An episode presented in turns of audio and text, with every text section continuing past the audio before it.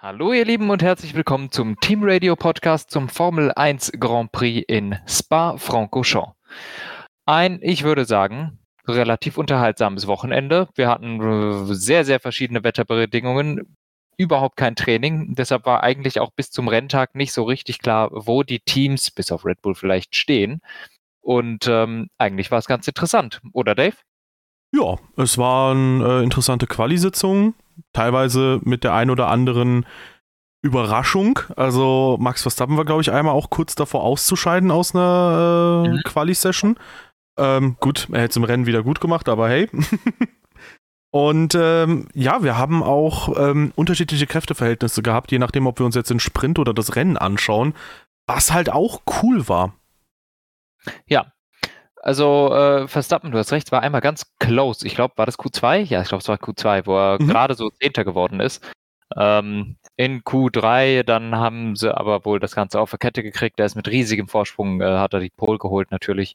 Ähm, und somit war schon so ein bisschen gezeichnet, wohin die Reise am Rennen geht.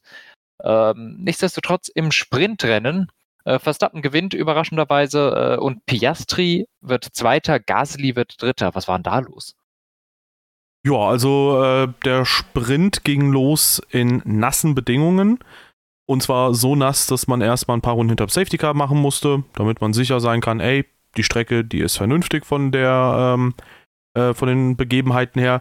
Man ist dann mhm. auch auf dem Wet gestartet, auf dem kann man nicht so wirklich Rennen fahren. Das liegt nicht daran, dass Formel 1-Fahrer luschig oder sonst was sein, sondern das liegt halt daran, dass ja, mittlerweile ähm, die Gischt einfach viel zu krass ist. Oder Gicht? Wie, wie spricht man es aus? I don't know, wie auch immer.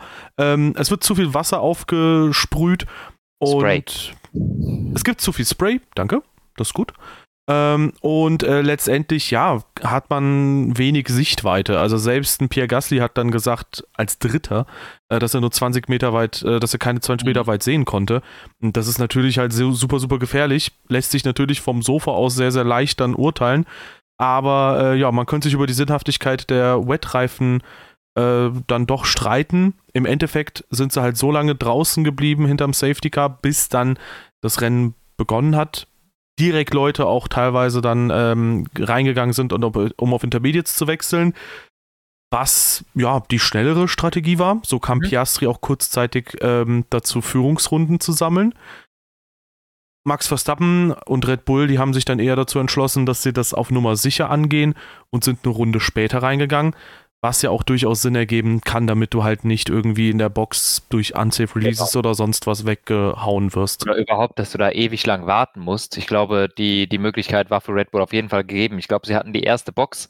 Wenn Verstappen da reinkommt in der ersten Runde direkt, dann und zehn Autos hinter ihm kommen auch, dann hat er erstmal für zehn Sekunden keine Chance mehr rauszufahren. Ähm, deshalb war das, glaube ich, eine relativ clevere Entscheidung, eine Runde länger zu bleiben als die anderen. True, ja. Ja, ich meine, im Endeffekt hat sich ja gezeigt, ähm, sobald er mal an Piastri dran war, das Überholen war jetzt nicht so ultimativ schwer für ihn. Ja. Und ähm, ja, im, im Rennen hat es tatsächlich einen Ticken länger gedauert, aber ähm, der im Sprint letztendlich äh, super schönes äh, Podium, mal ein bisschen abwechslungsreich und ähm, insbesondere deshalb skurril, weil Alpine mit P3 im Sprint quasi äh, einen Podiumsplatz geholt hat obwohl am Tag davor quasi die gesamte Führungsbelegschaft, mhm. ähm, Pat Fry, Alan Permain und ähm, Ottmar Safnauer sind es, glaube ich, die drei, die da rausgeflogen sind. Ähm, ja, obwohl die da rausgeschmissen wurden, einen Tag vorher. Ja. Ich finde, äh, Safnauer hat einen ganz lustigen Satz gesagt. Äh, ich weiß nicht, ob du den auch gelesen hast. Ich glaube, grob übersetzt hat er gesagt, du kannst nicht versuchen, neun Frauen zu schwängern und auf ein Baby in einem Monat hoffen. Ja, das, das habe ich, das ist ein super Spruch. Ähm, als er, als er darauf angesprochen war, inwiefern Alpine und er auf einer anderen Timeline irgendwie äh, den Erfolg des Teams planen, war das die Antwort. Fand ich, äh, fand ich eine gute Antwort. Ja. Ja, im Endeffekt hatten wir ja bei Alpine sehr lange, noch vor Ottmar Safnauer, dieses Thema mit diesem 100-Rennen-Plan was ja so eine grobe Vorgabe ist für, hey, in fünf Jahren wollen wir erfolgreich sein. Warum nennt man es dann 100 Rennenplan? Ist irgendwie bescheuert, aber ja.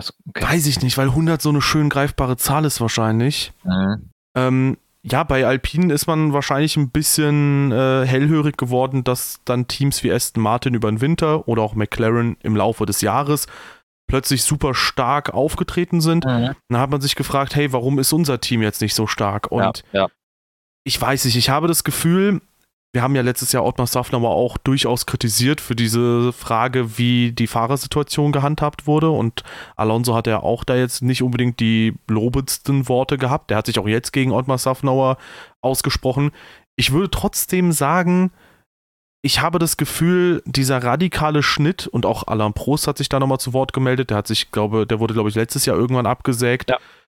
Ähm, ich habe das Gefühl, Alpine weiß nicht so recht, zumindest die Führungsetage von Alpine, weiß nicht so recht, wie man so ein Team vernünftig an die Spitze bringt oder an der Spitze ja, hält. Also, ja, also das wirkt da einfach ein bisschen mismanaged alles. Ja, und ich glaube auch nicht, dass sie es gerade besser machen, weil, weiß ich nicht, wenn du drei Rollen tauschst, ähm, auch noch bei einem äh, jemanden rausschmeißt, der, glaube ich, seit Benettons Zeit irgendwie im Team ist, es ist ja Benetton gewesen, dann Renault, dann wieder Lotus, ja, dann ja. wieder Renault und so. Also ich weiß nicht, ob das jetzt die richtigen Schritte sind. Ähm, ja, Kritik kann man da äußern. Ja, das dauert auch ein bisschen bei Alpine. Aber ich habe auch nicht das Gefühl, dass Alpine jetzt den grausigen Job macht, dass man sagt, ey, ihr fliegt jetzt irgendwie auf den letzten Platz. Ich meine, gewinnen kann halt nur ein Team. Das ist aktuell Red Bull. Und ähm, wenn Red Bull halt nicht wäre, wäre Alpine jetzt auch nicht so unendlich weit weg von der Spitze, was die Performance angeht. Ja, also so schlimm ist es eigentlich nicht. Ja. Ja, insofern ein bisschen unverständlich und ähm, wie gesagt, ich äh, fand das auch relativ krass, dass Piastri da P3, äh, Gasly da P 3 geholt hat. Ähm, ja, und ähm, war dann doch crazy. Aber äh, dahinter hatten wir äh, ein äh, strittiges Szenario, äh, für manche Leute zumindest, ähm, Hamilton kriegt eine Strafe, weil er quasi ja, mit Perez kollidiert, ihn so gesehen aus dem Rennen nimmt, langfristig. Ähm, Strafe geht IMO in Ordnung. Auch wenn ich sagen muss, ich glaube, es gab so ein, zwei Sachen, die hättest du unter dem Strafmaß auch durchaus bestrafen können. I guess. Aber ja, im Laufe der Saison jetzt gesprochen. Ja, also keine Ahnung, sehe ich jetzt nichts groß anderes. Ich meine, er ist ihm halt in die Seite rein und untersteuert. Also. Ja passiert. I mean, das ist, das ist meines Erachtens ein ganz normaler Fall von Causing a Collision, deshalb verstehe ich auch nicht genau, wo da die Diskussionen herkommen. Das passiert, das ist halt super kacke für Perez, dass er dadurch direkt ausgeschieden ist. Bei anderen Kollisionen oder hätte er ihn ein bisschen woanders getroffen, wäre Perez wahrscheinlich ganz normal weitergefahren. Äh, so halt nicht, deshalb Strafe ist in Ordnung. Keine Ahnung, ich verstehe die Aufregung nicht. Mhm. Äh, für mich ein ganz normaler Zwischenfall, so passiert es halt. Ja, gerade wenn es nass ist. Ja, ich verstehe die Strafe auch. Ähm, wie gesagt, ich, ich hatte nur in der Vergangenheit schon bei der einen oder anderen Situation mir immer gedacht, so, hm, da hätte ich jetzt auch gerne Strafe gesehen, aber ja, in dem Fall gerechtfertigte Strafe. Hamilton am Ende trotzdem noch knapp vor Russell geblieben, äh, aber gegen die beiden Ferrari und auch gegen Lando Norris die Position verloren. Die beiden Ferrari anscheinend wieder mit einem etwas langsameren Stopp, aber dann trotzdem recht gut durchgekommen. Reicht ja trotzdem. Und lobend hervorzuheben, weil das werden wir im Rennen gleich nicht tun können. Daniel Ricciardo, der nämlich äh, auf P10 war und damit sehr, sehr nah an Punkten dran war, ähm, was mich echt gefreut hätte, wenn er das geschafft hätte. Ja, aber hat er nicht. Richtig. Und rausgeflogen auch Fernando Alonso. Stimmt, äh, sollte man erwähnen, war äh, unusual zu sehen. Hat mich, hat mich sehr gewundert. Aber auch da Alonso gekonnt, weil Autos war weggeworfen, aber nicht in die Mauer eingeplankt. Ja, kein Schaden wenigstens. ja. Aber trotzdem, äh, un ungewöhnlicher Fehler von Alonso. Ähm, wäre einer der, derjenigen gewesen, mit, von dem ich am wenigsten damit gerechnet hätte, dass er es im Regen wegschmeißt, ehrlich gesagt. Ja, same. Stand ja aber eh unter einem nicht allzu guten Stern das Wochenende ja, jetzt. Ähm, Wäre es eh nicht geworden in den Sprintrennen für Alonso. Also, der hat mit Magnussen gekämpft. Ja, und außerdem ist er ja, glaube ich, im Quali, also im Shootout ja rausgeflogen, weil Stroll, glaube ich, kurz vor Ende irgendwie eine Red Flag äh, verursacht hat. Ja, ja. Ja, unlucky. Jo, aber wollen wir jetzt zum äh, Rennen schon springen? Ja. Ich ja. fand den Sprint übrigens sehr unterhaltsam. Den fand ich cool. Ja, ja, war gut. Okay, Rennen. Rennen. Nice. Piastri. Ist letzter geworden. Und Sainz Vorletzter. Die können wir direkt in einem Aufwasch mitnehmen. Was sagst du zu der Startkollision? Ja, passiert halt ein Spa, ne? Also genau diese Dinger. Ja, was willst du machen? Äh, jeder da hatte so ein bisschen seine Berechtigung, da zu sein. Ähm, Im Endeffekt ist es immer so, dass drei Autos in Turn One generell einfach schlecht funktioniert. Das hatten wir schon ein paar Mal. Ähm, ich glaube, in der Vergangenheit, äh, das letzte Mal, dass wir da so einen ähnlichen Zwischenfall haben, war es Vettel, der von ganz außen nach ganz innen gezogen ist, sodass, ich glaube, Raikön und Verstappen nach innen reingequetscht wurden. Ähm, dann kracht's da. Jetzt waren es, glaube ich, äh, Sainz außen und Hamilton war auch ganz außen, der aber bei weitem nicht so stark reingeschnitten ist. Der hat auch von außen innen stark reingeschnitten, mhm. so dass es halt passiert. I mean, dann passen da keine drei Autos mehr hin. Ähm, Sainz war im Sandwich, der kann da auch nichts machen. Das war an, also ich würde sagen, Sainz ist derjenige, der am unluckiesten aus der ganzen Situation rausgeht, weil der hat links von sich ein Auto und rechts von sich ein Auto und kann nirgends mehr hin. Ähm, auch Piastri, es war jetzt nicht komplett dumm, da seine Nase reinzustecken. Deshalb meines Erachtens, ja, das ist halt eine enge erste Kurve.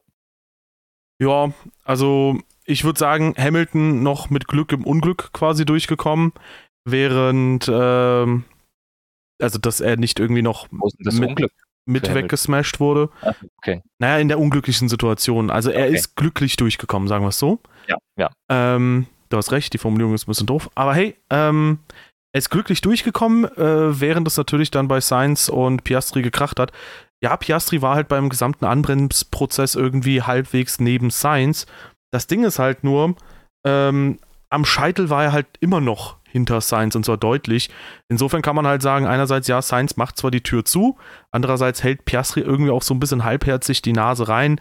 Ich würde halt sagen, passiert, Piastri ja. ist halt sofort raus gewesen. Der hat halt äh, kompletten Achsbruch. Da war das Lenkrad 90 Grad irgendwie schief. Ähm, und bei Carlos Sainz, da hat es ein paar Runden gedauert, bis Ferrari irgendwann gemerkt hat, okay, die Pace ist so abgrundtief schlecht nach dem Zwischenfall, da geht gar nichts mehr. Ja, ja. War auch, glaube ich, ein relativ signif äh, signifikanter Schaden am Fahrzeug. Ja. So, ich würde sagen, wir machen trotzdem jetzt zuerst mal mit Hülkenberg weiter. Ähm, bevor wir jetzt hier direkt die Teamkollegen abrattern, die können wir dann danach im, im Laufe machen, würde ich sagen. Ja, das passt auch danach besser, finde ich. Ja, Högenberg. Ja, ist letzter geworden. Ja. Also von denen, die ins Ziel gekommen sind. Hatte einige ähm, Versäumnisse seitens des Teams. Also einerseits hatten sie ja, äh, ich glaube, einmal das Quali-Timing versiebt und einmal hat er irgendwie technische Probleme am Auto. Im Rennen ging es da jetzt nicht viel weiter nach vorne. Mhm. Ja, ja, schön. Sergeant. Ah nee, Quatsch, machen wir erstmal Magnussen. Magnussen, ja, ist auch neun Sekunden nur weiter vorne, war auch nichts Grandioses. Ähm, ist irgendwie auch nachdem der Regen mal eingesetzt hat zwischendurch nicht viel mehr gesehen von, äh, von den beiden Haas, ehrlich gesagt. Mhm. Ja. Williams ist mir im ersten Stint sehr positiv aufgefallen. Mhm. Insbesondere in Form von Alex Albon, der plötzlich dagegen ja, Stroll gekämpft hat. Norris, Norris genau. Auch, ja. Also da, da hat man gemerkt, boah, die haben Pace. Irgendwann sind die komplett abgesackt. Ich weiß aber auch ehrlich nicht, warum. Ich kann es ja auch nicht sagen. Es macht nicht so richtig Sinn, ähm, wie die so abgesackt sind, warum die so abgesackt sind. Auf P14 und 17 jetzt ins Ziel gekommen. Ähm, ich weiß nicht, ob die auch einfach es versäumt haben, zum richtigen Zeitpunkt an die Box zu kommen, während es da angefangen hat zu nieseln. Auf jeden Fall, ähm, ja, vielleicht eine Chance auf Punkte vertane dieser äh, an, an diesem Tag. Mhm. Ja, ähm, unlucky, Logan Sargent, aber recht blass gewesen an dem Tag, gefühlt. Ja, war aber auch im ersten Stint gut dabei, hat auch, ist auch Richtung Punkte gefahren. Also ähm, Stimmt, 11. 12. so, ne? Sind auch gut, ja, ja. Mhm. Ja, dann äh, haben wir, glaube ich, zu Williams nicht mehr so viel. Nee. Alpha Tauri, da wirkte einer auch sehr blass, äh, nämlich Daniel Ricciardo im Rennen. Ähm, mhm. Ja, also nachdem er in Ungarn richtig stark unterwegs war, war das hier wirklich nichts. 20 Sekunden hinter Tsunoda, halbe Sekunde pro Runde also verloren im Laufe des Rennens.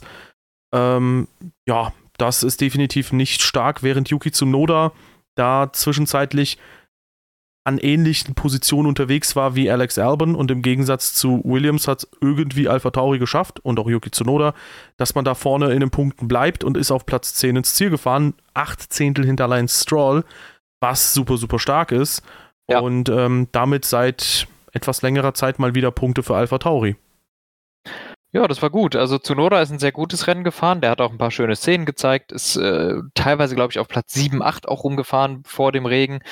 Ähm, und Danny Ricciardo war vor dem Regen auch gut unterwegs, hat sich auch gut nach vorne gekämpft und auch beim Regen ist der zurückgefallen. Ähm, auch aus Gründen, die ich nicht verstanden habe. Beziehungsweise am Ende des Rennens einfach war die Pace nicht mehr da. Hm. Ja, I don't know. Muss man mal schauen, Dane Ricciardo scheint sich doch etwas mehr noch einfühlen zu müssen. Mhm. Und äh, Yuki Tsunoda zeigt, man kann zumindest hier und da mal mit Alpha Tauri noch rechnen. Ja, ja. Immerhin, ist ja ein positives Signal auch für diese ganzen Battles da hinten, wo ja auch Alfa Romeo mittendrin ist. Ja. Mit einer äh, besonderen Lackierung, die ich ultimativ hässlich fand, unabhängig von meiner Abneigung zu Kick. Ähm, ja, am Ende auf P13 und P12 ich muss ehrlich gestehen, besser als erwartet von der Gesamtposition her. Aber trotzdem finde ich, da ist nicht so super viel Erwähnenswertes dabei. Ja. Kann ich auch nichts zu sagen. Also, ja, was willst du? Ist halt ein hinteres Mittelfeldteam. Ja. P12, 13, das ist halt einfach nicht mehr drin. Punkte kriegen kannst du halt einfach nicht. Also kannst du schon, aber ist sehr unwahrscheinlich bei der Konkurrenz. Jawohl. Ja, dann äh, gehen wir weiter zu Alpine. Pierre Gasly. Pierre Gasly. Moment, darf ich ihn anders einleiten? Ja. So. Tja. Gasly, der, ich glaube, der hatte auch ein ganz gutes Rennen eigentlich. Wo ist der gestartet? Ich weiß es nicht. Ähm, knapp außerhalb der Top 10, glaube ich. Was Ach, da bei, ist er auch gelandet. Ja. Was bei Gasly besonders war, er ist ähm, mit Russell und ein, zwei anderen Leuten einer der wenigen gewesen, die im ersten Stint rund die halbe Renndistanz abgespult haben. Im Fall von Pierre Gasly auf Softreifen. Stimmt. Das ja, fand ich krass. Ich, oder sowas. Genau. Und retrospektiv kann man natürlich sagen, das war nicht klug so, das war, oder sagen wir es so, das war die falsche mhm. Entscheidung. Aber dass er das so lange durchgezogen hat und am Ende trotzdem so nah an Teamkollegen und Punkten dran ist, starke Sache. Also gutes Rennen von Gasly, würde ich sagen. Ja, ja, das war gut. Ähm, apropos Teamkollege, der hat mir sehr gut gefallen. Esteban Ocon. Der hat ja. zwei extrem gute Überholmanöver gezeigt, äh, wo ich wirklich aus den Schuhen gefallen bin. Ich glaube einmal gegen Tsunoda und einmal gegen, weiß ich leider nicht. Es könnte ein Alfa Romeo gewesen sein. Und ähm, ja, Ocon hat mir wirklich gut gefallen, muss ich sagen. Mhm. Auf P8. Ich weiß auch nicht, wo der gestartet ist. Das müsste ich nochmal nachgucken. Falls du das weißt. Sonst ich, ich weiß es gerade auch nicht. Ich, ich würde jetzt nach. tippen, ich würde jetzt tippen, er ist von P8 gestartet. Hm. Dann übernimm du mal, ich gucke. Ocon ist auf 15 gestartet. Ja. Ja, 15. Also der hat auch wirklich gut Boden gut gemacht. Von 15 auf 8. Also das war äh, das war ordentlich. Mhm. Ja. Jo. So, wen haben wir noch? Als nächstes kämen wir, glaube ich, schon zu Aston Martin. Stimmt. Ja, Lance Stroll hat äh, ein paar Plätze gut gemacht im Rennen. Ich glaube, der ist tatsächlich knapp außerhalb der Top 10 gestartet. So auf P11 oder so. Nee, auf P10. Ja, auf P10 hat also einen Platz gut gemacht. Naja, besser als nichts, ne? Ähm, ist aber eigentlich ein okayes Rennen gefahren. Also war jetzt nicht total unterirdisch unterwegs, natürlich langsamer als Alonso, damit war aber zu rechnen. Hat aber am Ende auch äh, seine Softs relativ lange halten können. Also das war ein, ein ganz ordentliches Rennen eigentlich von Stroll. Ja. Ja, war in Ordnung.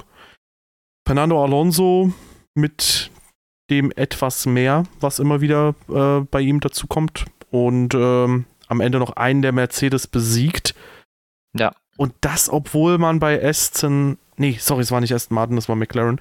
Ähm, ja, auf jeden Fall ordentlich. Ja, sagen wir es so. Ja, das ist auf jeden Fall, es ist äh, für Aston Martin, glaube ich, gerade wichtig, dass man überhaupt vor Mercedes landet. Ähm, dass wenn man, wenn man schon den einen nicht schlagen kann, dann wenigstens den anderen. Denn rein von der Pace her ist man jetzt seit ein paar Rennen äh, nicht mehr auf der Höhe mit Mercedes. Daher ist es wichtig, dass Alonso immer mal wieder zumindest Russell schlägt. Ja, und wenn man sich auch den WM-Stand anschaut, da kommen wir gleich auch nochmal drauf zu sprechen. Genau, wird zumindest mit Ferrari, das kann man eigentlich sich schon abschminken und ja, von hinten lauert ja auch nochmal McLaren, die trotz Piastri-Problemen und auch Problemen von Norris im Rennen ähm, sogar punktetechnisch nochmal näher gekommen sind. Kommen wir mhm. denn auch direkt zu McLaren oder? Ich glaube, wir kommen direkt zu McLaren. Okay, ja, dann kann ich nämlich äh, eine Lobeshymne auf Lando Norris ähm, singen, ähm, weil äh, ja, ich bin eigentlich nie so der Typ, der so maximal überzeugt ist von ihm, aber in dem Fall muss ich sagen, ähm, Norris war zwischenzeitlich letzter. Der war noch hinter Carlos Sainz kurzzeitig. Ja. Ähm, der hatte eine falsche Strategie bekommen. Der ist auf Harten gewesen zwischenzeitlich. Mhm. Ist relativ früh dann, glaube ich, wieder auf Softs gewechselt, wenn mich nicht alles der täuscht. ist zum perfekten Zeitpunkt auf die Softs gegangen und zwar, als es angefangen hat zu regnen. Genau. Da hat er einige super Überholmanöver gezeigt. Ja. Außenrum in Rivage, in Piff-Puff, glaube ich, auch außenrum mal kurz. Ähm, also da waren richtig coole Manöver dabei und einen langen Stint auf Softs geschafft mit einem Auto, das auf Regen abgestimmt war. Der McLaren war wohl im ersten Sektor acht Zehntel langsamer als der Mercedes von Hamilton. Ja, hm? er war super lahm im ersten Sektor. Ja, genau, also acht Zehntel langsamer als Hamilton im ersten Sektor. Das ist schon big uff. Ähm, ja, und sich dann auf sieben nach vorne zu kämpfen, ist schon eine richtig starke Aufholjagd, die natürlich unter ferner Liefen läuft, weil ja, von, keine Ahnung, P19 auf P7 ist nicht so auffällig wie von P13 auf 1 oder sowas, ja, oder von P10 ja. auf P1. Aber das war richtig, richtig gut gemacht und man weiß nicht, wie stark war der McLaren wirklich, aber dass man es dann quasi schafft, von ganz hinten sich nochmal vorzukämpfen, verdient halt meinen Respekt. Fand ich gut. Ja, äh, der McLaren war meines Erachtens nicht stark. Ähm, P7 ist besser, als das Auto hätte sein dürfen. Und das ist meines Erachtens einfach zum allergrößten Teil der guten Strategie und dann auch den guten Fähigkeiten von Norris äh, zu verdanken, dass er wirklich in dieser Zeit, äh, wo er die frischen Reifen drauf hatte, war er so viel schneller als alle anderen, dass er quasi acht Autos geundercuttet hat. Mhm. Ne, der hat ja, er hat ja praktisch bis auf die drei Autos, die er auf der Strecke überholt hat, hat er niemanden überholt. Aber plötzlich waren zehn Autos hinter ihm. How? Ja. Er hat einfach eine wahnsinnige Pace hingelegt, während die anderen auf ihren alten Reifen sich ziemlich abgestruggelt haben. Und dann es eben geschafft, die Reifen am Leben zu halten. Bis zum Ende konnte er äh, ziemlich genau den Abstand zu Stroll halten. Wobei man da halt sagen muss, bezüglich Stärke von McLaren, ja, genau. Ähm, die, da muss man aber auch dazu sagen, die Stärke von McLaren, wie gesagt, die kann man halt nicht genau abschätzen, finde ich, weil äh, der Faktor Piastri halt fehlt. Aber ich würde ja. definitiv auch sagen, das schmälert Loris Leistung nicht, weil das war ein gutes Rennen. Period. Ja, ja, ja, sehe ich genauso. Der Regen hat übrigens, finde ich, sehr viel frischen Wind nochmal reingebracht, weil, ähm, ja, das war mal schön auch zu sehen, wie das mal ein bisschen drunter und drüber ging im Mittelfeld. Mhm. Und so fand ich tatsächlich, dass die ersten zwei Drittel des Rennens sehr, sehr ansehnlich waren. Ähm, anders als sonst, dass es nach zehn Renn Runden oder so langweilig wird. Ähm, und in dem Fall war das wirklich sehr angenehm anzuschauen und ähm, auch zu sehen, dass in dem Fall jetzt Regen vorhanden war, der noch nicht für Intermediates gereicht hat. Das war auch nochmal so ein, so ein bisschen ja. was Neues wieder. Das war schön. Das war spannend. Das war auch echt spannend zu sehen. Also, das war krass. Mhm. So, was kommt? Mercedes. George Russell ähm, ist wo gestartet? Muss ich mir nochmal angucken. Auch nicht so weit vorne, ne? Ich glaube P9 oder so, P10. Ja. P8, okay, dann hat er nicht so viel gut gemacht, ne? Dafür, dass zwei Leute vor ihm ausgeschieden sind, ja, okay. Ähm, vor Alonso gestartet, hinter Alonso ins Ziel gekommen, ist schon mal schlecht. Ansonsten, ja, das war kein schlechtes Rennen, aber es war ein durchschnittliches. Er ist mir nicht durch irgendwelche besonderen Sachen aufgefallen. Ja, also Russell ist halt eigentlich nur im Sprint-Quali, im Sprint-Shootout aufgefallen, ähm, weil er da einmal Hamilton komplett amateurhaft im Weg stand. Ähm, ich ich verstehe dieses gesamte Prozedere nicht. Ich meine, auf äh, vor der Busstop-Schikane ist kurz mal Hamilton an ihm vorbeigefahren. Da kann man sagen, na gut, Gentleman's Agreement und so weiter und so fort. Wobei man das Gefühl hat, niemanden interessiert das mehr. Leider. Ähm, Dann in der Busstop-Schikane überholt Russell Hamilton. Und normalerweise holt man ja außen ein bisschen Schwung mit, damit man schnell auf diese Runde startet. Im Fall von Russell ist er irgendwann mitten auf der Start-Zielgeraden erst so richtig aufs Gas gegangen und ist super verzögert erst losgefahren. Und ich denke mir, was machst du da? Der hat mittlerweile, ich, ich glaube, der hat schon locker auf Startziel 1, 2, 3 Zehntel verloren. Ähm, verbremst sich in Kurve 1, bleibt dann Hamilton trotzdem noch im Weg, ähm, obwohl man wissen müsste, okay, das wird keine gute Runde mehr. Dann äh, muss Hamilton in Rouge liften hinter Russell und ja. Im äh, Knick vor Camel Straight. Ich rall das halt wirklich nicht, was Russell sich in dem Moment gedacht hat, weil das war komplett lost. Ja, ja, ich habe es auch gesehen, das Video, es war wirklich ein bisschen bescheuert. Äh, ich kann schon verstehen, dass er nach Ungarn nicht derjenige sein will, der wieder weggemobbt wird. Deshalb, ich finde es durchaus legit, dass er, wenn Hamilton ihn vor Startziel überholt, dass er dann aggressiv auch wieder zurück überholt. Das finde ich, ähm, das finde ich fair, weil er damit letztens Erfahrungen gemacht hat. Und das ist von Hamilton genauso unfair, wie dass es von Russell unfair ist, dass er zurück überholt. Dass er dann aber ja, das ist ja auch okay. Dann, ja, genau, das sage ich auch. Wie Banane er dann beschleunigt, wie peinlich er sich dann verbremst, wie bescheuert er dann vor Hamilton parkt, da denkst du dir auch, ja, herzlichen Glückwunsch. Hamilton ist zwei Sekunden hinter dir über die Linie gefahren und klebt dir jetzt schon am Arsch, du kannst dir die Runde abschminken. Ja? Ähm, also ich verstehe nicht so richtig, wo er da hin wollte, was da seine Mission war. Ähm, ja. Ich rall's auch nicht. Also, keine Ahnung, ich weiß, dass es viele Leute gibt, die Russell-Sympathisanten sind, aber ähm, ja, ich habe ihn ja auch selbst 2019, äh, haben wir ja auch im Podcast dokumentiert, in meine Top 5 Liste meiner stärksten Fahrer äh, drin gehabt. Ähm, irgendwann kam für mich so der ganz große Bruch irgendwie mit Russell und ich habe mich auch gefragt, wann war das? Es war 21, als er äh, mit Valtteri Bottas kollidiert ist in Imola und dann ja. sich noch nicht mal erkundigt hat, wie es ihm geht, sondern direkt gesagt hat, ja, ist er selbst schuld, wenn er quasi in so eine Mercedes gegen Williams fightet. Jetzt hat er auch zwischenzeitlich gegen Williams gefightet, lustigerweise.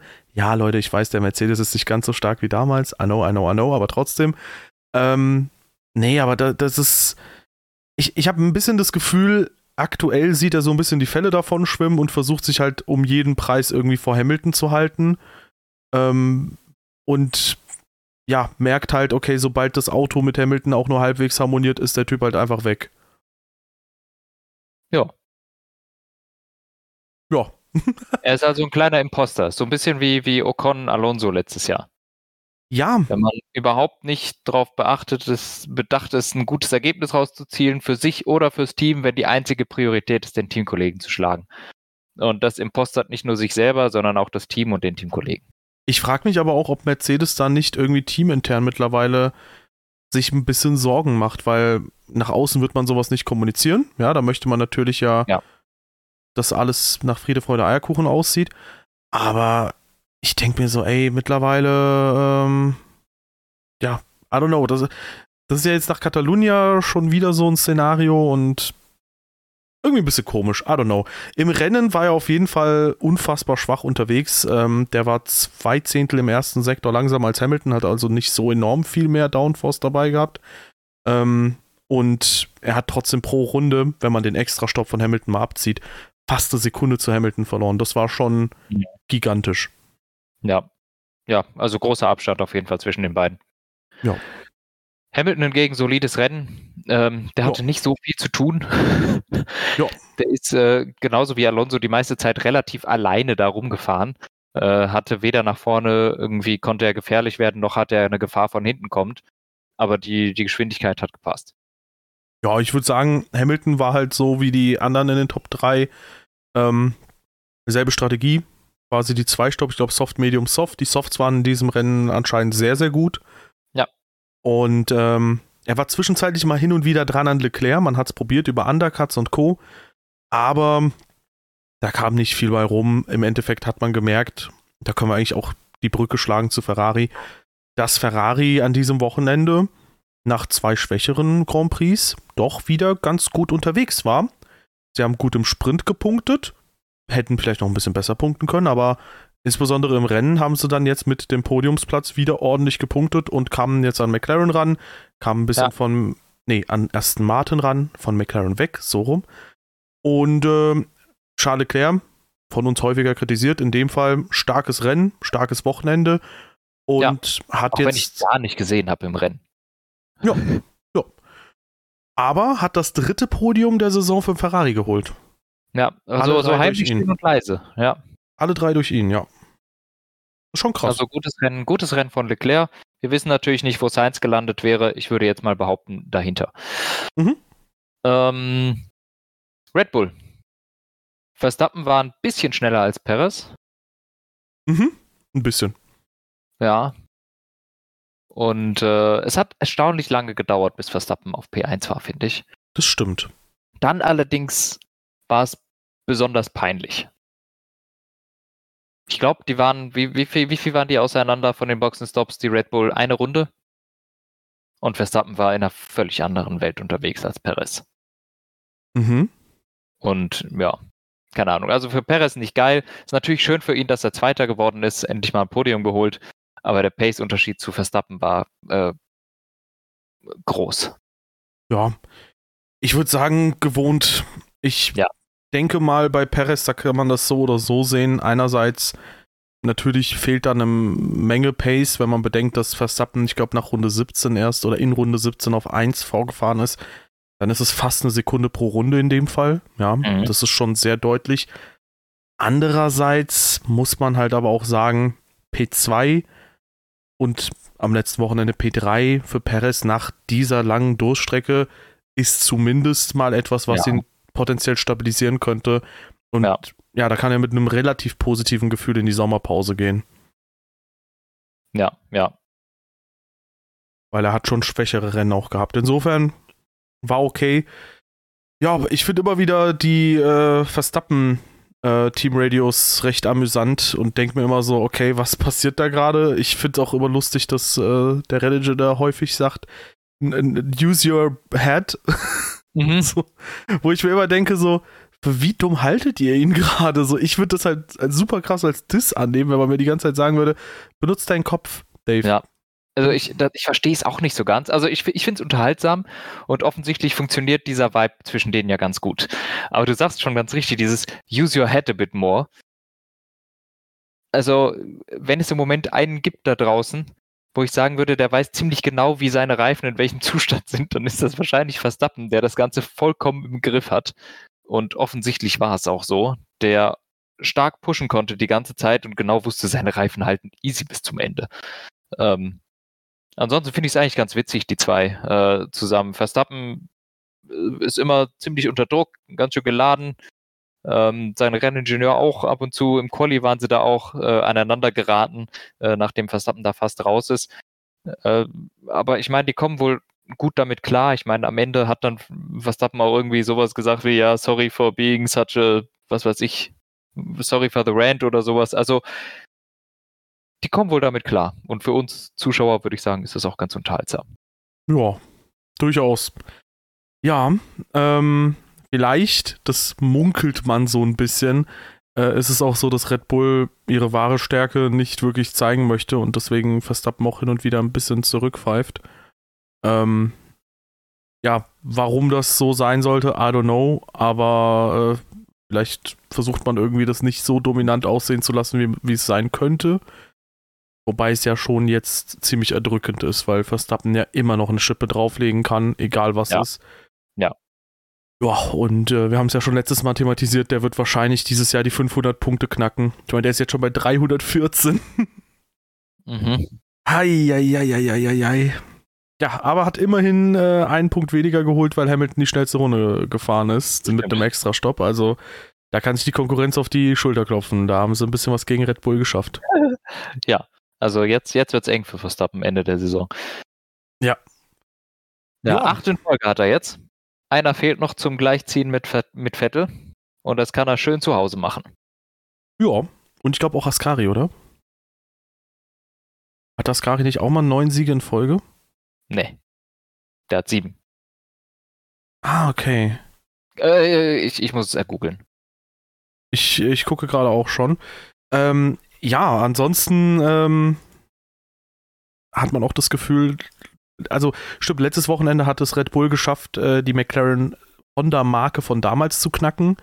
Ähm, wie viele Siege in Folge sie geholt haben. Ich glaube, es waren jetzt 15. Jetzt sind es, glaube ich, dann 16. Also Red Bull ist aktuell auf einem extremen Run. Es sind tatsächlich bei Ascari 9, ne? Der ist bei Indy 500 nicht mitgefahren, aber es sind neun Siege über zwei Saisons verteilt. Anton?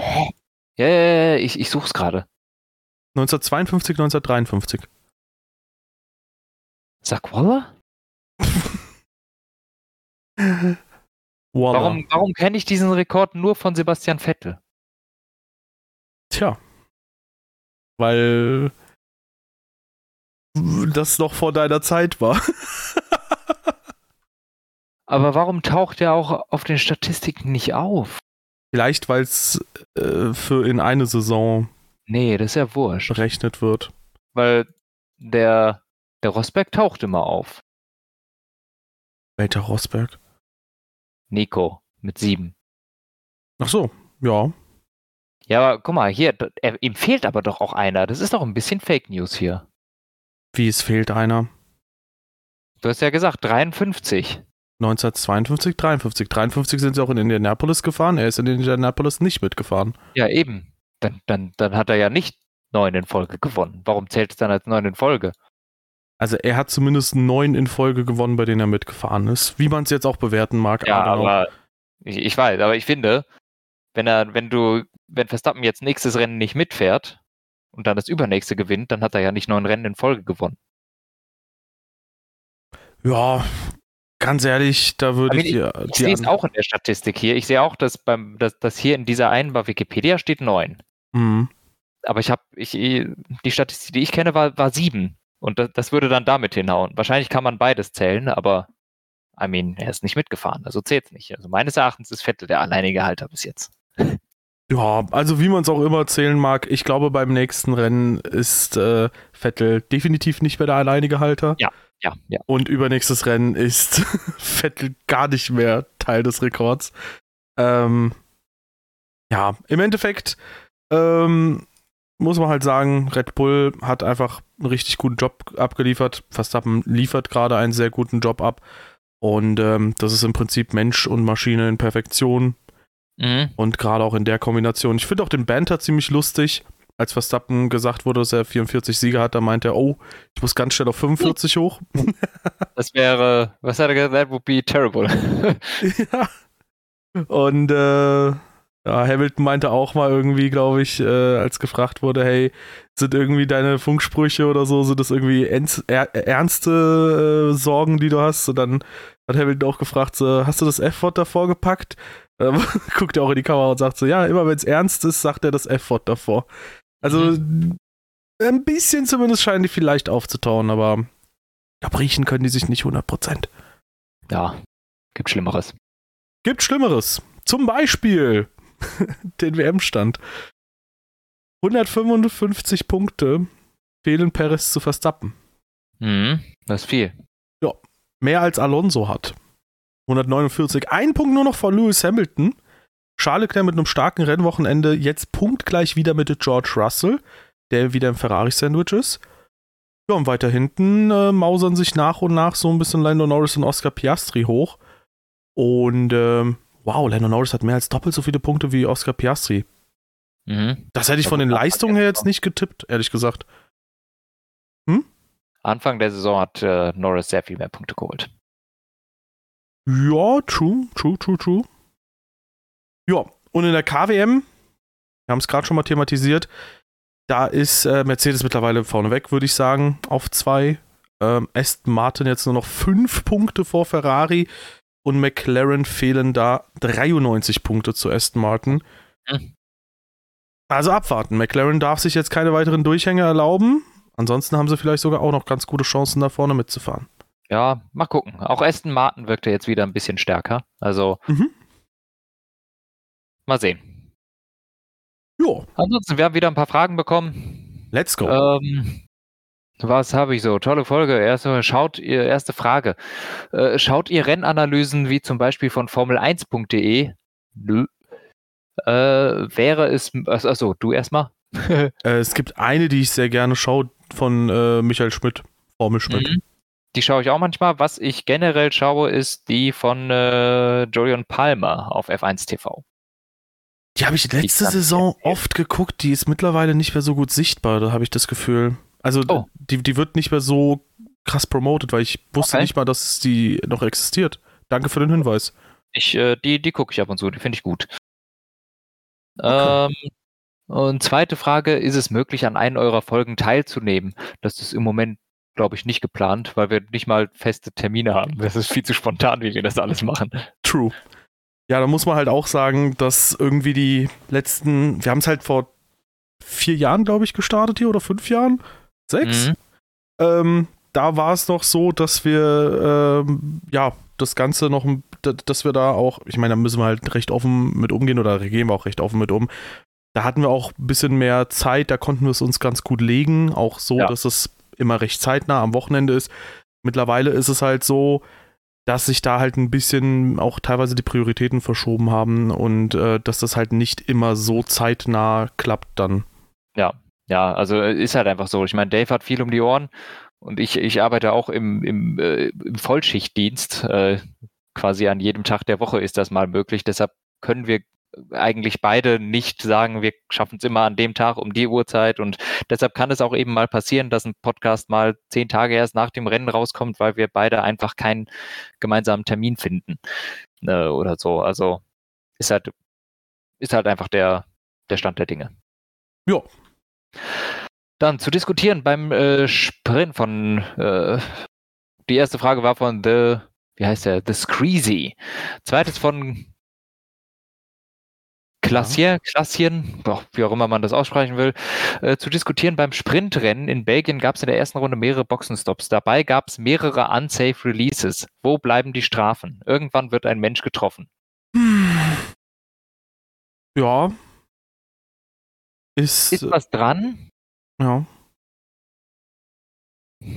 So ein bisschen hm. wahrscheinlich wie die Marshals, die auf der Strecke unterwegs sind. Solange nichts passiert, wird sich wahrscheinlich ja. wenig dabei tun das stimmt schon. Da ist die Box halt total voll, da stehen lauter Menschen rum und die Autos sind da rumgegurkt. Das stimmt.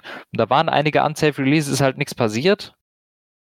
Ja, es ist halt nichts passiert. Das ist wahrscheinlich genau das. Ne? Solange nichts passiert, guckt keiner hin. So kennen wir es. Mhm. Schwieriges ja. Thema. Ja, also ich habe da jetzt auch keine pauschale Antwort darauf. Ähm, ich glaube oder kann mir vorstellen, dass man sich vielleicht vor ein paar Rennen als es bei Norris und auch bei Hamilton um dieses Thema ging. Bei Hamilton haben wir ja gesagt, da hat Alonso so ein bisschen das überdramatisiert dargestellt, aber bei Norris war es, glaube ich, nochmal enger. bei Norris war es nochmal enger. Was? Ich glaube, dass man sich da so ein bisschen auch die Büchse der Pandora so öffnet, wenn man dann quasi sagt, ey, wir bestrafen mal sowas nicht.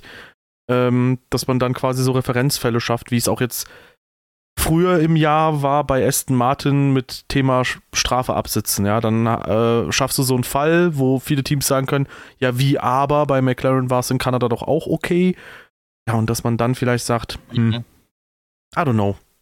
Ja. Dann unser Top-Kommentar Eric oder Erik, was weiß ich. Äh, wieder mal Top-Folge. Wie schätzt ihr Piastri ein? Glaubt ihr, dass er mal Weltmeister werden kann? Ich muss sagen, ich fand Piastri an diesem Wochenende richtig stark. Also, da ja Norris so oft als Future World Champion äh, genannt wird, wo ich nicht so dran glaube, ähm, wäre ja er im Prinzip die erste Hürde. Und ich habe das Gefühl, an diesem Wochenende war Piastri stärker. Und wenn das schon in der Rookie-Saison passiert, dann kann ich mir vorstellen, kann das in Zukunft häufiger passieren. Häufiger. Häufiger. Ähm, da muss man mal schauen, wie das die nächsten Jahre weitergeht. Aber Stand jetzt würde ich sagen, das Potenzial ist da. Möglich ist es, für wahrscheinlich halte ich es nicht. Ähm, also ich glaube, die nächsten Jahre werden wir wahrscheinlich äh, einen Namen sehr oft als Weltmeister sehen. Das habe ich so im, im Gefühl, meiner weiblichen Intuition. Äh, und der fährt Red Bull. Also Sergio Perez. Und ich weiß es nicht so genau. Ich dachte Daniel Ricciardo, schade. Ja, das auch. Nee, also Piastri ist ein guter Fahrer, Norris ist gut, Norris sehe ich nicht als Weltmeister. Ähm, Piastri, das, der, der ist zehn Rennen gefahren. Das ist durchaus möglich, dass der natürlich noch so weit kommt. Aber ich stimme ich weiß, dir. Im Moment ein bisschen dünn. Ich, ich, ich, ich tue mich ohnehin schwer, im Moment so mir das Fahrerfeld anzugucken und zu überlegen, wer von denen hat wirkliches World Championship Material. Ähm, da sehe ich im Moment halt drei. Und Alonso, Hamilton und Verstappen. Ja, genau. Und zwei von denen haben dafür nicht das richtige Fahrzeug und werden es wahrscheinlich in den nächsten zwei, drei Jahren auch nicht haben. Mhm. Deshalb würde ich sagen, wir haben realistisch einen Weltmeister im Moment, der jetzt gute Chancen hat, ziemlich zu dominieren die nächsten Jahre. Wie das jetzt in vier Jahren aussieht, wenn wir mal davon ausgehen, in vier Jahren fahren vielleicht Hamilton und Alonso beide nicht mehr, dann kann es natürlich sein, dass andere Fahrer sich getan haben da würde ich sagen, ist Oscar Piastri eher sogar einer, der von denen, würde ich sagen würde, hat die größeren Chancen. Ich würde sogar fast so weit gehen, Piastri, würde ich sagen, hat zeigt für mich größeres Potenzial als George Russell, wenn ich mir so angucke, wie könnte das in den nächsten paar Jahren aussehen.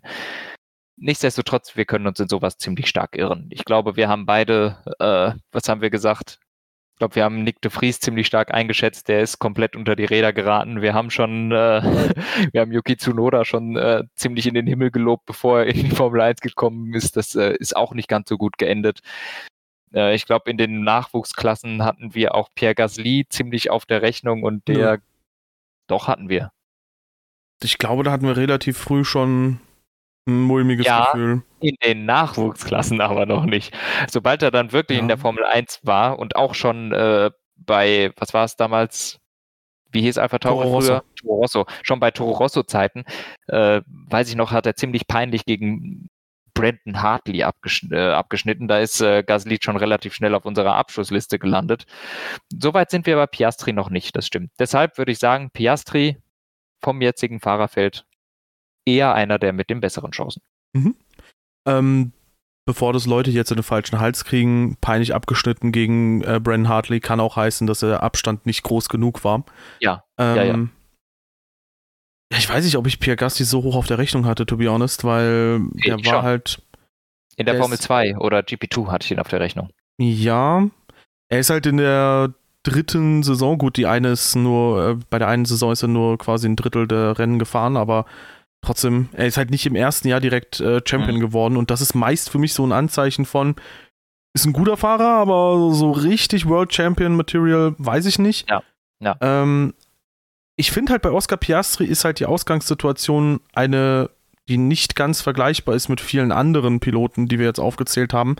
Er ist bei McLaren und das heißt, er ist auch schon direkt bei einem Team, das sowohl jetzt Höhen als auch Tiefen erlebt hat in der Saison und mhm. du kannst, finde ich, schon, ich meine, klar, er hat beim Start einen Fehler gemacht, aber du kannst auch schon absehen, wenn es mal zum Beispiel zu so einem Rennen in Silverstone geht, wenn es in Ungarn ist, gut, da ähm, kann man auch bemängeln, warum hat er gegen Perez noch gegengehalten, aber auch jetzt ähm, in Spa im Sprint, der fährt, glaube ich, schon re recht besonnen. Der hat so ja, ja. seine etwas wilderen Momente, aber er ist schnell. Er ist auch schnell, wenn das Team weit vorne ist. Wenn man sagen könnte, ey, Jetzt wird der Druck maximal hoch, gerade in Silverstone. Kann ich mir vorstellen, wenn das Team plötzlich aus dem Nichts so stark ist und wenn du zum ja. ersten Mal auf P4, P3 bist gegen Hamilton und Co. fightest, das ist schon heftig. Ja. Ähm, ich würde Piastri auf jeden Fall zu den stärksten Nachwuchspiloten zählen. Ich stimme dir zu, dass Verstappen bis 2025 der wahrscheinliche Weltmeister bleibt, wenn dann nicht Mercedes äh, oder so nochmal krass aufschließen. Ähm, ich würde es am ehesten weiterhin Mercedes zutrauen, einfach aufgrund der letzten ja. Jahre, aber ja. Ähm, ja, bis 2025 sehe ich Piastri definitiv nicht als WM-Kandidaten. Ähm, ja, aber ja. ich stimme dir zu. Ähm, das ist mir jetzt auch, das ist mir auch aufgefallen. Äh, Piastri macht nicht den Eindruck eines normalen Rookies. Also er macht wenig Anfängerfehler. Er geht auch nicht hitzköpfig irgendwie in Situationen rein, sondern er wirkt, ähm, er wirkt sehr erwachsen in den Fights. Ähm, mhm. Das finde ich, das ich stark. Also er macht keine Dummheiten oder sowas. Es ist von, vom Erwachsenheitslevel, er erinnert mich ein bisschen, oder gut, ist natürlich eine völlig andere Situation, aber auch wie zum Beispiel Alonso 2005 oder so, der wenig riskante Sachen gemacht hat, sehr, sehr erwachsen an die Sache rangegangen ist. Jetzt natürlich Piastri nicht in einem Fight, aber zehn Rennen gefahren und normalerweise bei Rookies erwartest du Dummheiten. Und die kommen bei ihm nicht. Mhm. Ne, er, er, der schaltet lieber mal einen Gang zurück und sagt, ich, ich ziehe mich zurück, ich akzeptiere, dass ich eine Position verliere, aber ich gehe jetzt nicht mit dem Kopf durch die Wand. Ähm, ja. wo, wo man nicht sagen muss, dass das zwingend ein Grund dafür ist, dass er Weltmeister wird. Ich glaube, bei Verstappen haben wir relativ krasses Gegenteil gehabt. Der ist äh, eher immer mit dem Kopf durch die Wand und wir haben sehen auch, was daraus werden kann. Also man kann sich auch entwickeln. Wobei das auch mittlerweile ja ein etwas anderer Zeitgeist ist, weil wenn du jetzt das Auto mal zerschepperst, zwei, drei Wochenenden, dann hast du direkt ein paar Millionen weg, die beim ja, Budget Cap fehlen. Und ähm, heutzutage könntest du nicht sagen, ja, Verstappen setzt das Auto ruhig mal jedes dritte, vierte Rennen in ein anderes Auto oder in die Wand. Äh, insofern aus der Perspektive heraus finde ich den Ansatz von Piastri gut. Und ähm, wie gesagt, ich finde nicht nur dieses Decision-Making bei ihm interessant, wie viel Risiko gehe ich, sondern auch das Agieren in relativ äh, starken Positionen finde ich auch gut. Also, dass er mal einen vierten Platz in Silverstone hält und sich dann nicht von Russell unterkriegen lässt. Dass er ähm, ja in Ungarn auch sehr, sehr stark auftritt, den Start sogar gegen Norris gewinnt. Ich meine, da kannst du halt sehr schnell Nervenflattern bekommen und äh, ja, also wie gesagt, Fehlerdichte ist definitiv nicht bei null. Ich kann mir aber vorstellen, dass Piastri in den nächsten Jahren zu einem Fahrer reift, ähm, an dem sich auch wahrscheinlich, also das ist jetzt meine kleine Prediction, bisschen bold. Ähm, ich kann mir vorstellen, dass sich Norris möglicherweise nächstes, übernächstes Jahr sehr, sehr die Zähne ausbeißen wird an Oscar Piastri. Und ähm, ja, mhm. wenn es um die Frage geht, wer ist Weltmeister 2026 und in fortfolgenden Jahren, dann braucht nur Red Bull mal wie 2015 ein schlechtes Auto auf die Beine stellen oder Ford einen schlechten Motor, wie es Renault 2014 für Red Bull geschafft hat. Ähm, und dann ist vielleicht Red Bull mit Verstappen nicht mehr die stärkste Combo. Ähm, und wenn dann McLaren vielleicht irgendwas Krasses gelungen ist, dann kann es auch sein, dass der dann zwei, drei, vier Jahre am Stück den Titel holt. Ähm, selbiges könnte aber, das ist immer so das Schwierige bei solchen Predictions, selbiges könnte bei Ferrari passieren. Wenn die ein richtig krasses Auto hinstellen, Mercedes, Aston Martin oder wer auch immer. Mhm. Das kann halt in jede Richtung gehen, aber ich sag mal so, Piastri wäre, glaube ich, ein Fahrer, der das Team durchaus zu einem WM-Titel führen kann. Ob das jetzt schon in seiner, seinem ersten Anlauf direkt mhm. klappen könnte, I don't know. Das hängt wahrscheinlich auch davon ab, wie oft er bis dahin mal um den Sieg mitgefahren sein wird und wie viele Jahre Erfahrung er bis dahin hatte. Aber wenn er wie ein Jensen Button vielleicht so fünf, sechs Saisons oder so fährt, äh, wobei Button ist, glaube ich, sogar noch länger gefahren, ehe er dann um den Titel fährt, dann kann ich mir vorstellen, kann der das auch sogar im Zweifel routiniert runterspulen. Ja. Ja. So, nächster Kommentar. Kevin Schmidt zu unserer ganzen äh, Diskussion da äh, mit, wie heißt es, äh, wo wir gesagt haben, wer was äh, wann gewinnen würde, wenn äh, Hamilton nicht zu Mercedes gewechselt wäre. Das was wäre, ähm, wenn. Genau, das was wäre, wenn. Schreibt Big Bullshit. Mercedes holt Dully, weiß nicht, wer das ist, und Rosberg gewinnt 14, 15, 16. Dann Karriereende und Vettel 17, 18, 19, 20 bei Mercedes. Easy, weil dann ohne Konkurrenz. Ab 21, 22 wieder Red Bull. Wer ist Dully? Ich weiß nicht, wer Dully ist. Und ich weiß nicht, warum Mercedes Vettel holt, wenn sie 14, 15, 16 schon gewonnen haben. Also ich finde, der Vergleich hinkt und weiß nicht, vielleicht ein bisschen zu viel Wunschdenken, dass von 2010 bis 2020 ausschließlich deutsche Weltmeister gegeben hätte. Ähm, Mit Rosberg an der Spitze ja. könnte es halt sein, ne? Und wenn Vettel dann vielleicht bei Ferrari ist, I don't know. Nee, aber. Ähm, Hat wir ja schon durchgerechnet. Also komme komm ich nicht mit hin. Ja, ja, also ich würde sagen, äh, um vielleicht mal dieses Thema, man holt jemanden statt Rosberg. Rosberg hatte nur seine Karriere beendet, nur um da schon mal einzuschreiten. Rosberg weil er nur, gegen Hamilton gefahren ist. Genau, weil er gegen Hamilton ja. gefahren ist und weil er gesagt hat, ich kann das nicht nochmal wiederholen, was ja, ich gegen ihn geschafft habe. Deswegen sehe ich auch keinen Grund, warum er nach 16 zurücktreten soll, wenn er davor drei Jahre am Stück dominant Weltmeister wird. Ja, ja. Ja. Und dann haben wir noch als letztes Bennett. Und das ist jetzt eine ganz schwierige Frage, weil das kann man praktisch nicht beantworten. Welche Formel-1-Fahrer in ihrer Prime würden den jetzigen Verstappen schlagen? Liebe Grüße aus dem nassen Spa-Campingplatz. Na, herzlichen Glückwunsch. Oh. Aber schön, dass du ein Rennen gesehen hast. Letztes Jahr, ja. äh, vorletztes Jahr war es ein bisschen Vorlet anders. Ja, da kannst du jetzt viele Namen nennen, das ist, oder auch nicht. Das ist ja reine Spekulation. Ähm, ich finde es sehr erdrückend, was Verstappen gerade macht und bin der Meinung, so eine Domination habe ich, sagt man das so? So eine Dominanz. falsch. So, so eine Dominanz habe ich selten gesehen. Auf welchen Seiten bist du unterwegs, während wir podcasten? Halt deine Schnauze. ähm, boah, ich weiß es nicht. Ich finde einfach, ich finde es sehr, sehr krass von Verstappen im Moment und tue mich schwer, da überhaupt einen Gegner zu finden im Moment. Denn die, die, die Sache, die ich äh, an der Dominanz äh, gerade sehe, ist einfach die Sache, dass Verstappen kein, wirklich niemals ein Off-Weekend hat. Und das unterscheidet diese jetzige Dominanz maßgeblich von denen, die wir jemals davor hatten. Der ist nie schlecht oder hat nie ein Wochenende, wo er ein bisschen schwächer ist. Deshalb, das finde ich schon sehr stark. Nichtsdestotrotz meines Erachtens nicht beantwortbar. Du kannst sagen Prime Schumacher, du kannst sagen Prime Senna, du kannst sagen Prime äh, Prost, du kannst sagen Prime Hamilton, Prime Alonso. Die würde ich alle in so einen Topf schmeißen. Wo Außer ich sagen Senna, würde, ja. Oh, Prime Senna kann auch schnell sein, ne? Äh, ja, aber nicht fehlerfrei. Die, true. Ähm, die passen da alle rein, ja. Die können, aber das ist nicht vergleichbar. Ja. Deshalb tue ich mich schwer dazu antworten.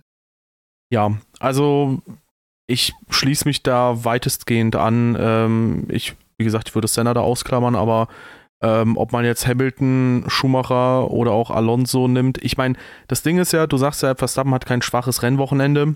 Das kommt ja immer auch auf die Relation an. Wenn du einen Perez hast, der ein guter Fahrer ist, aber definitiv nicht die Klasse von den Fahrern, die wir gerade genannt haben, ja. dann ist ein Verstappen-Wochenende, wo er sonst jetzt aktuell sehr souverän wirkt, da würde er vielleicht ja gegen so einen Teammate direkt schon straucheln, wenn das mal nicht perfekt läuft ähm, weil dann der Maßstab natürlich ein viel, viel, viel, viel höherer ja, ist. Ja.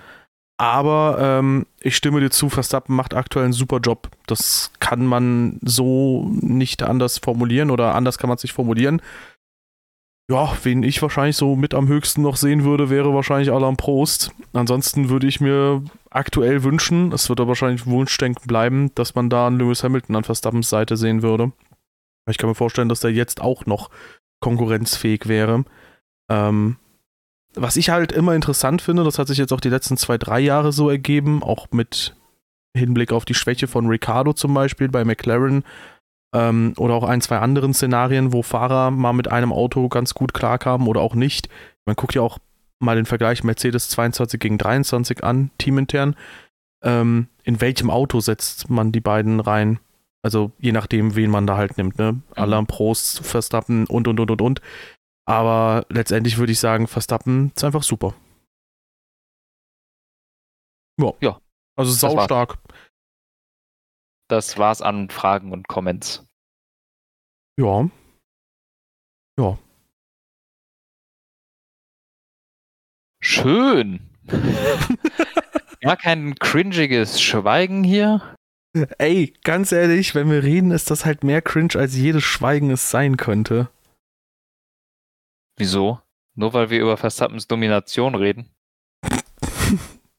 oh je. Ja. Werte Damen und Herren, wen würdet ihr denn gerne mal in der Formel 1 dominieren sehen? Oder ich frag's mal anders, weil man kann ja auch Fragen stellen, die auf Spotify äh, beantwortet werden. Ähm, was denkt ihr, mal abgesehen von den Top 3, die wir jetzt genannt haben, Hamilton, Verstappen und äh, Alonso. Wer könnte denn äh, an der Spitze der Formel 1 in ähnlicher Manier wie Verstappen dann alles im Griff haben? Wer wäre quasi so auf P4 knapp dahinter? Mittlerweile muss ich ehrlich gestehen, bei Charles Leclerc habe ich mich so ein bisschen von dem Gedanken verabschiedet, weil egal also, wie... Die Leute jetzt nicht reinreden. Das musst du dann jetzt schon in der nächsten Folge sagen. Wenn du jetzt sagst, wen du so noch auf dem Dinge, dann, dann kriegen wir ja schon nicht mehr die ungefilterte Meinung. Okay. Charles Leclerc ist super. Ich sage immer noch Yuchi Ije. Uh, du darfst den Leuten nicht reinreden. Entschuldigung. Hab vergessen. uh. Oh, der auf jeden Fall. Dass wir dazu nichts bekommen haben. Hm. Vielleicht, vielleicht war der mit Dulli gemeint. oh mein Gott. Oh Gott.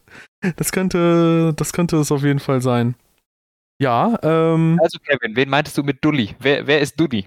Jetzt muss ich es auch wissen. Stell dir vor so, ja, Dave, du warst's. Nein!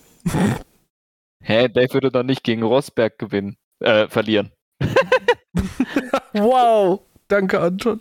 Du bist ein wahrer Freund. oh. Imagine, was Heiko Wasser da alles ablassen könnte, wenn Nico Rosberg und ich Teamkollegen wären oder du und Nico Rosberg. Das Wiesbadener Wiesbadener Duell. Ach, scheiße. Wiesbadener unter sich. die beiden, die aus der Landeshauptstadt Wiesbaden kommen. Ja, ja. Boah, das ist jetzt der so gut. Wiesbadener, der Wiesbadener im ominösen Sekundenfenster des Wiesbadeners. Oh, Wiesbadener Weltmeister unter sich. Und dann wird er auch jedes Mal darauf hinweisen, dass es eine Alliteration ja. ist und wie toll das doch ist. nee, wir, wir, wir, wir finden ah. Heiko Wasser in Ordnung. Äh, ja, auf jeden Fall. Nur das Heiko Wasser hat unser beider Kindheit absolut ge geprägt. Äh, oh ja. Und äh, to be honest, ich, ich vermisse ihn äh, sehr wohl ein bisschen im, Comment, äh, im Kommentar der Formel 1. Also tatsächlich, mhm. als da letztes Jahr diese Rennen auf RTL äh, gezeigt wurden, dann habe ich die da auch geguckt, weil einfach, einfach schon aus Nostalgiegründen und äh, ich finde Christian Danner und Heiko Wasser, ähm, die haben immer viel Kritik einstecken müssen. Im Endeffekt ist das aber auch einfach ein schwerer Job. Ich glaube, alle Kommentatoren ziehen immer Kritik an. Also ich glaube, jetzt äh, geraten halt Ralf Schumacher und äh, Sascha Rose immer unter die Räder. I mean, man kann es den Leuten nicht recht machen und ich mochte Wasser und äh, Dana wirklich gerne. Da muss man aber auch immer die Kehrseite sehen. Die Leute, die sich beschweren, die sind auch vokal und die Leute, die zufrieden sind, die sagen halt nichts und ja. Ja, ich denke im Endeffekt ist es bei allen so im Endeffekt, dass man da halt einfach happy ist und ja, ähm, ja. Oder dass man groß, großflächig happy ist mit den Leuten, die da kommentieren. Ja. Und äh, ich fand nur einen Kommentar von Heiko Wasser ein bisschen schade, weil der meinte irgendwie, äh, Sky F1 zu gucken sei wie seine Ex beim bei, bei, bei der Liebe zuzuschauen. Ähm, es würde sich, man guckt irgendwie etwas, was man liebt, aber oder mochte, aber das fühlt sich irgendwie falsch an oder irgendwie sowas meinte er. Es war aber ganz lustig, was er geschrieben hat, weil es war, es war noch ein kleiner Diss mit drin. Ach so, ja, und der Neue, der kann, könne das auch unfassbar genau, und, schlecht. Und, und er hat es schlechter gemacht. Ja. Mhm. ja. Fand ich eigentlich einen lustigen Kommentar. Ja, ich weiß halt nur nicht, ob man das so in professionellen Kreisen dann machen sollte, aber da, da ja, stecke ich aber nicht das drin. ist seine Art. Also ich finde, das, das gehört dazu. So, so, das ist so Heiko Wasser-Humor. Da muss man, da muss man sagen, egal wie flüssig Heiko Wasser ist, der Spruch war überflüssig. Leute, welche, was fandet ihr cringier? Das Schweigen oder jetzt die Situation? Anton hat sich gewünscht, dass nicht mehr ganz stumm ist hier alles. Mach, mach mal ab, wird peinlich. Okay. Werte Damen und Herren, hoffentlich hat euch der Podcast hier gut gefallen. Seid auch gerne beim nächsten Mal dabei. Ähm, ja, nach der Sommerpause, da können wir in alter Frische dann äh, ins Rennwochenende von Sandford reinschauen. Und die Frage ist natürlich, wer wird sich da aufs Podium platzieren neben Max Verstappen? Vielleicht sind es auch Leute wie Oscar Piastri oder vielleicht auch. Nein. Oder auch Daniel Ricciardo. Ähm, Nein. oder vielleicht ist es auch Perez? Nein. Hamilton? Ja. Alonso? Nee. Leclerc? Nee. Norris? Ja. Okay. Ähm, ja, vielleicht auch ähm, Verstappen. Zweimal.